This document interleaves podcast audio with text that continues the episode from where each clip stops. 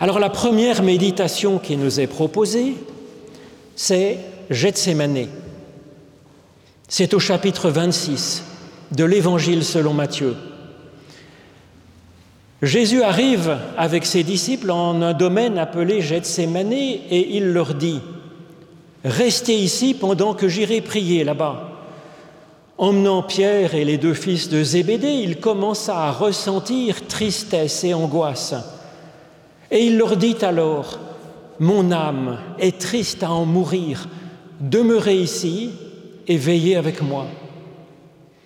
Allant un peu plus loin et tombant la face contre terre, Jésus priait, disant, Mon Père, s'il est possible que cette coupe passe loin de moi, pourtant non pas comme je veux, mais comme toi tu veux. Il vient vers les disciples et les trouve en train de dormir. Il dit à Pierre, Ainsi, vous n'avez pas eu la force de veiller même une heure avec moi Veillez et priez afin de ne pas tomber au pouvoir de la tentation.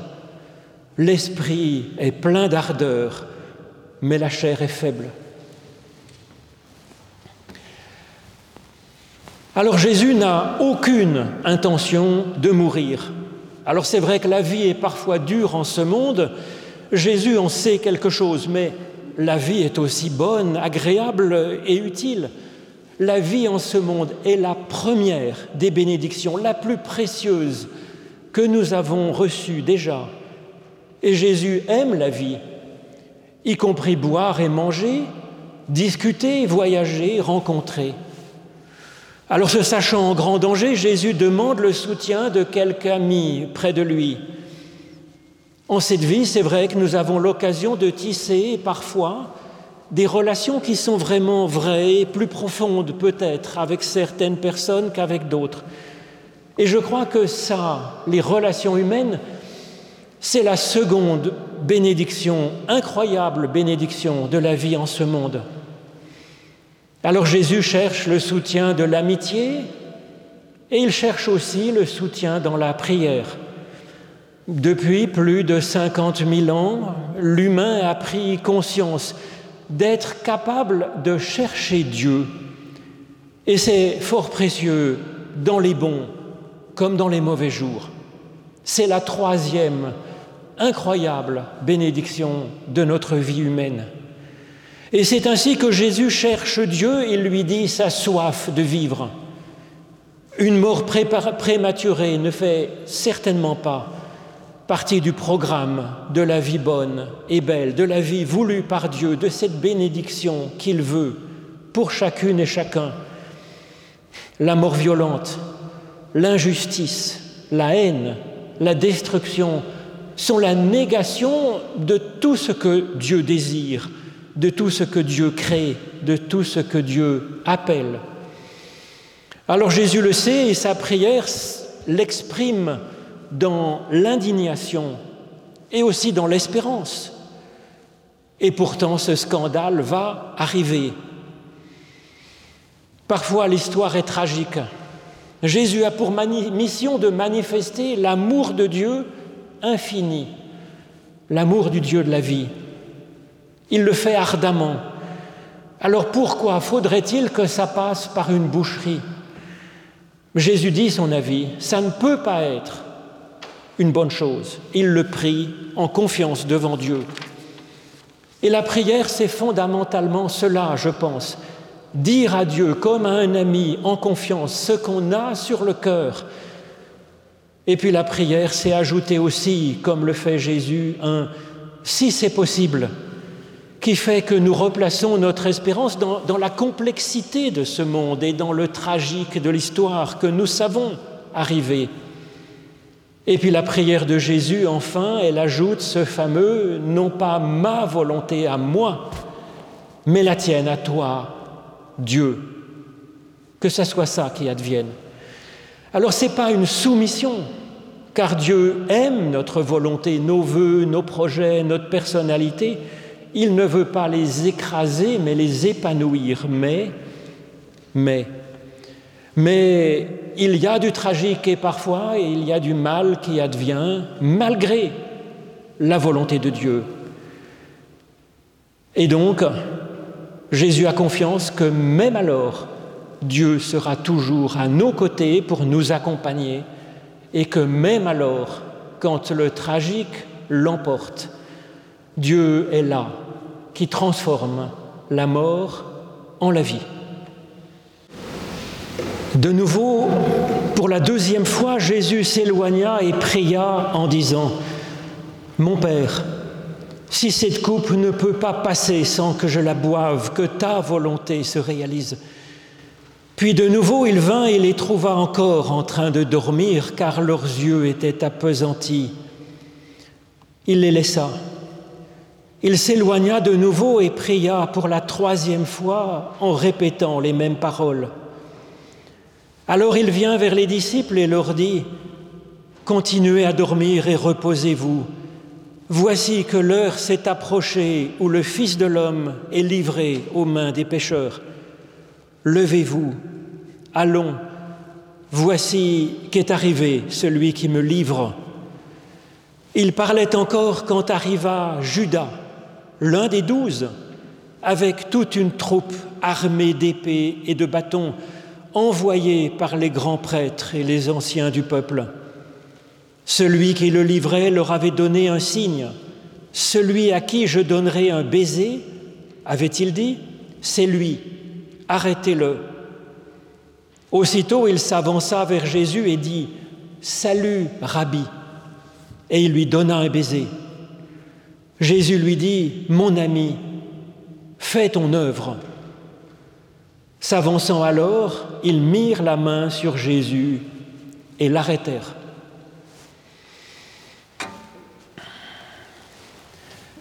Nos quatre évangiles parlent de Judas, mais ils en parlent différemment dans leur façon d'expliquer son geste. Jean en présente le portrait le plus négatif. Judas est un voleur qui prend dans la caisse que Jésus avait constituée pour aider les pauvres, et puis il trahit Jésus pour trente deniers. Jésus le sait, nous dit Jean, alors pourquoi a-t-il quand même appelé Judas comme un des douze apôtres? Il me semble que cela nous donne comme idée que Jésus assume le fait que Dieu a besoin de chacune et chacun de nous, même imparfaits, même pécheurs. Et je crois que c'est vraiment une bonne nouvelle. Lui, Luc, lui, présente un Judas qui était plein de bonne volonté au début et puis qu'au milieu change d'avis pour choisir plutôt la violence armée.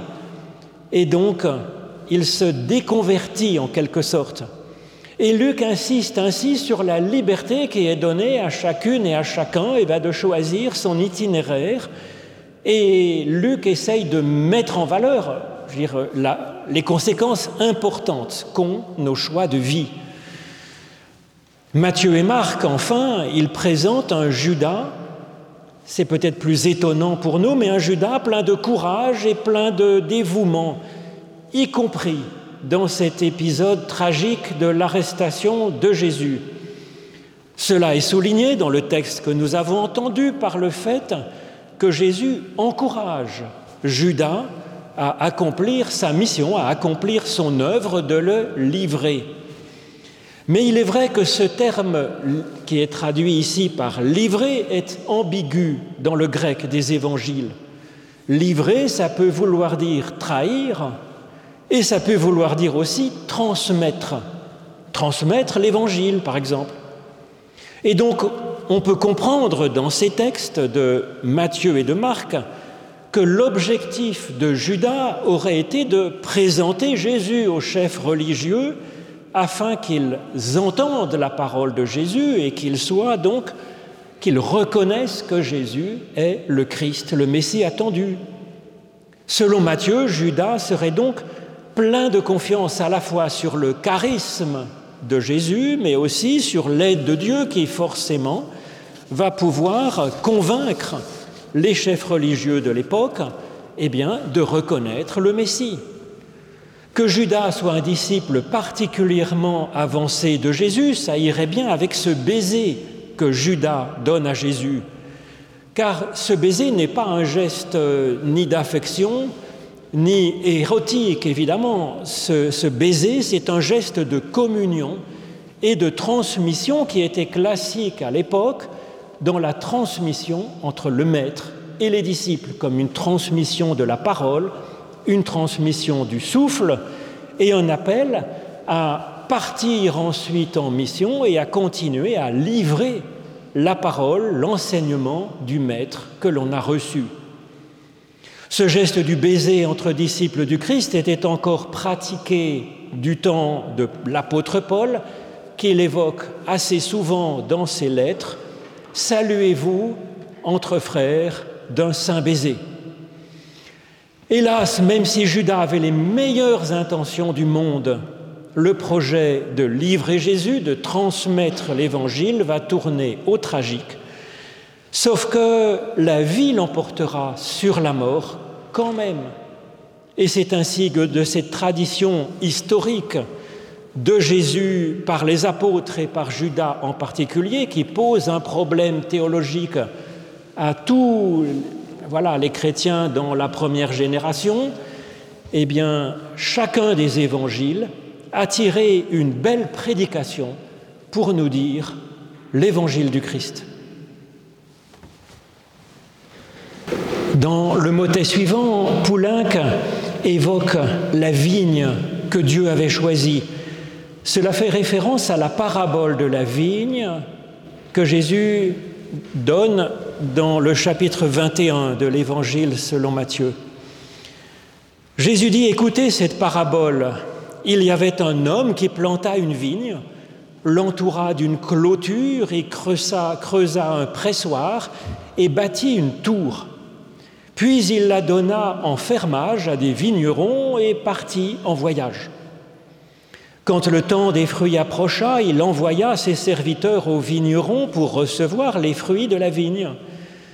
Mais les vignerons saisirent les serviteurs. Ils rouèrent de coups l'un, ils tuèrent un autre, ils lapidèrent un troisième. Il envoya encore d'autres serviteurs, plus nombreux que les premiers, et ils les traitèrent de même. Finalement, le maître envoya son fils en se disant ils respecteront mon fils.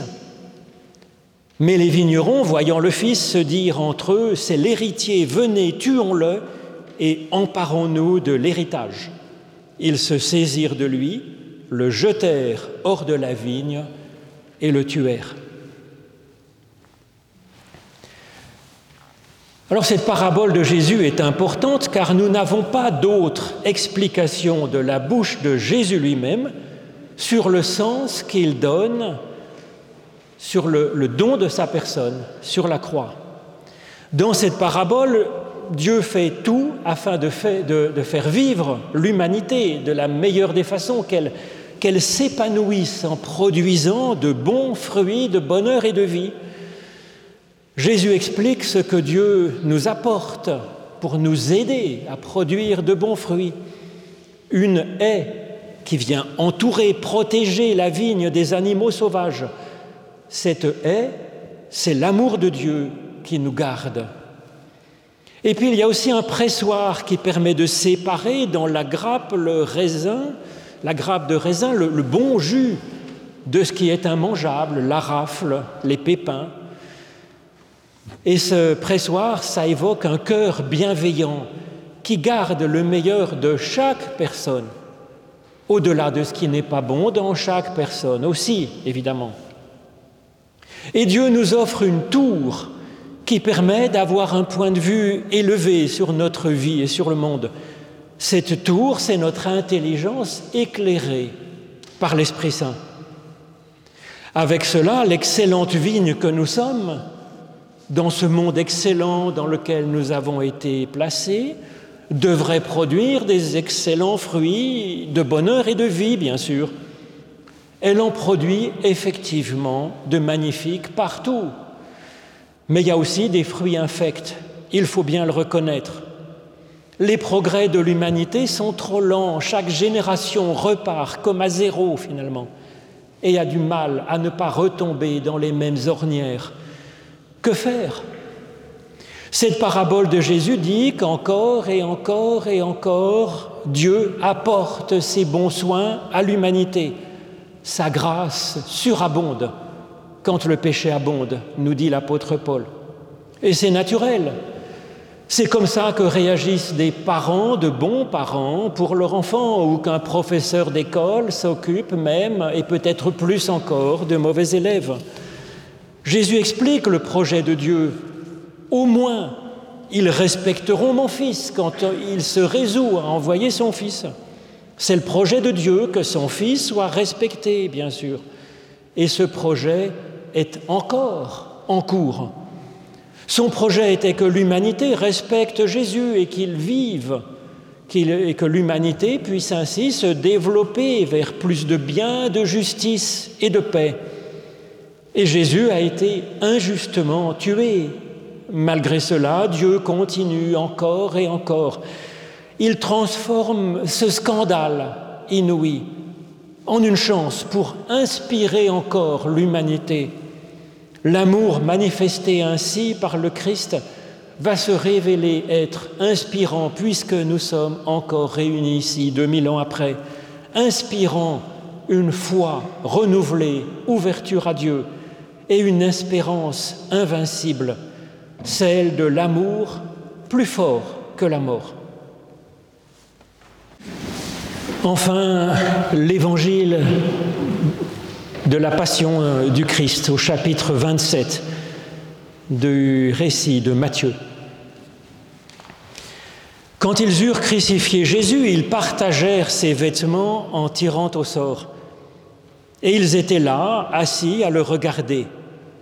Au-dessus de sa tête, ils avaient placé le motif de sa condamnation ainsi libellé, celui-ci est Jésus, le roi des Juifs. Deux bandits sont alors crucifiés avec lui, l'un à sa droite et l'autre à sa gauche.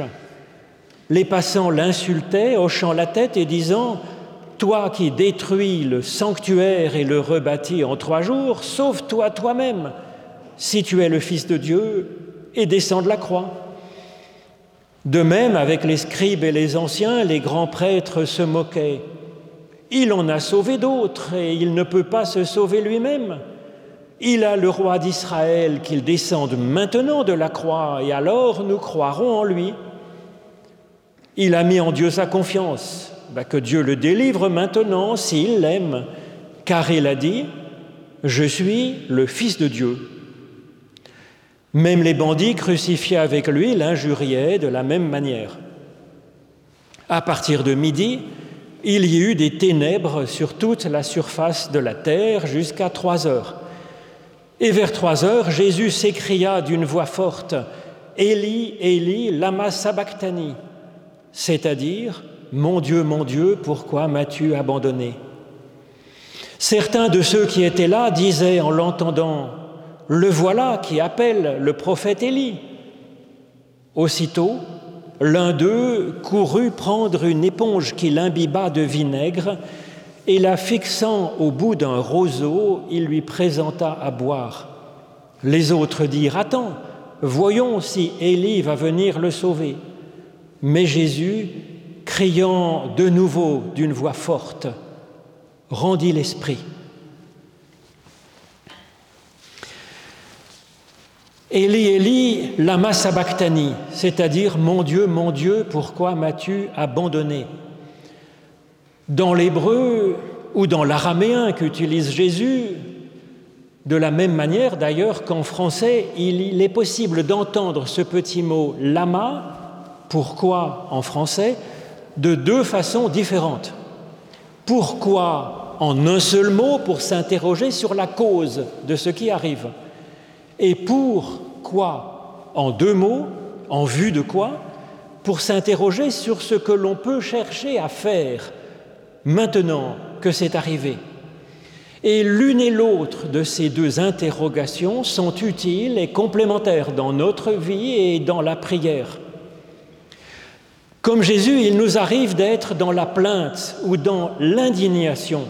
Mais pourquoi est-ce qu'une telle chose ignoble nous arrive-t-elle? C'est utile alors de s'interroger sur les causes afin de mieux nous connaître et puis de mieux comprendre la vie aussi. C'est utile de présenter ce questionnement à Dieu dans la prière, même si l'on sait très bien, par Jésus-Christ, que Dieu n'est jamais derrière la moindre catastrophe, car il est le Dieu qui aime. Et donc dans ce qui arrive à Jésus, Dieu n'a certainement pas abandonné Jésus, car Dieu n'abandonne jamais personne. Et pourtant, pourtant, la prière indignée de Jésus est une prière qui est juste, qui est bonne et qui est utile. Car cette prière nous aide à reprendre le dessus sur notre malheur. Et cette prière aide Dieu à nous soigner. Elle est une ouverture à Dieu. Et l'un comme l'autre sont très précieux. Mais ensuite, il est temps de passer au pourquoi, le en vue de quoi. Tant qu'à faire que soit arrivé ce problème, car oui, il y a des malheurs dans l'existence, même si Dieu est béni et est amour. Tant qu'à faire que ce malheur soit arrivé, qu'en faire Est-ce que cette mauvaise réalité qui nous fait souffrir ne pourrait pas être utilisée comme on prend du fumier qu'on pose au pied d'un rosier ben, pour qu'il fleurisse encore mieux et encore plus et qu'il réjouisse notre existence, préparant ainsi un meilleur lendemain, un lendemain où le malheur appartient au passé. Dieu est spécialiste de ce genre de retournement, de ces résurrections dans le quotidien de nos jours.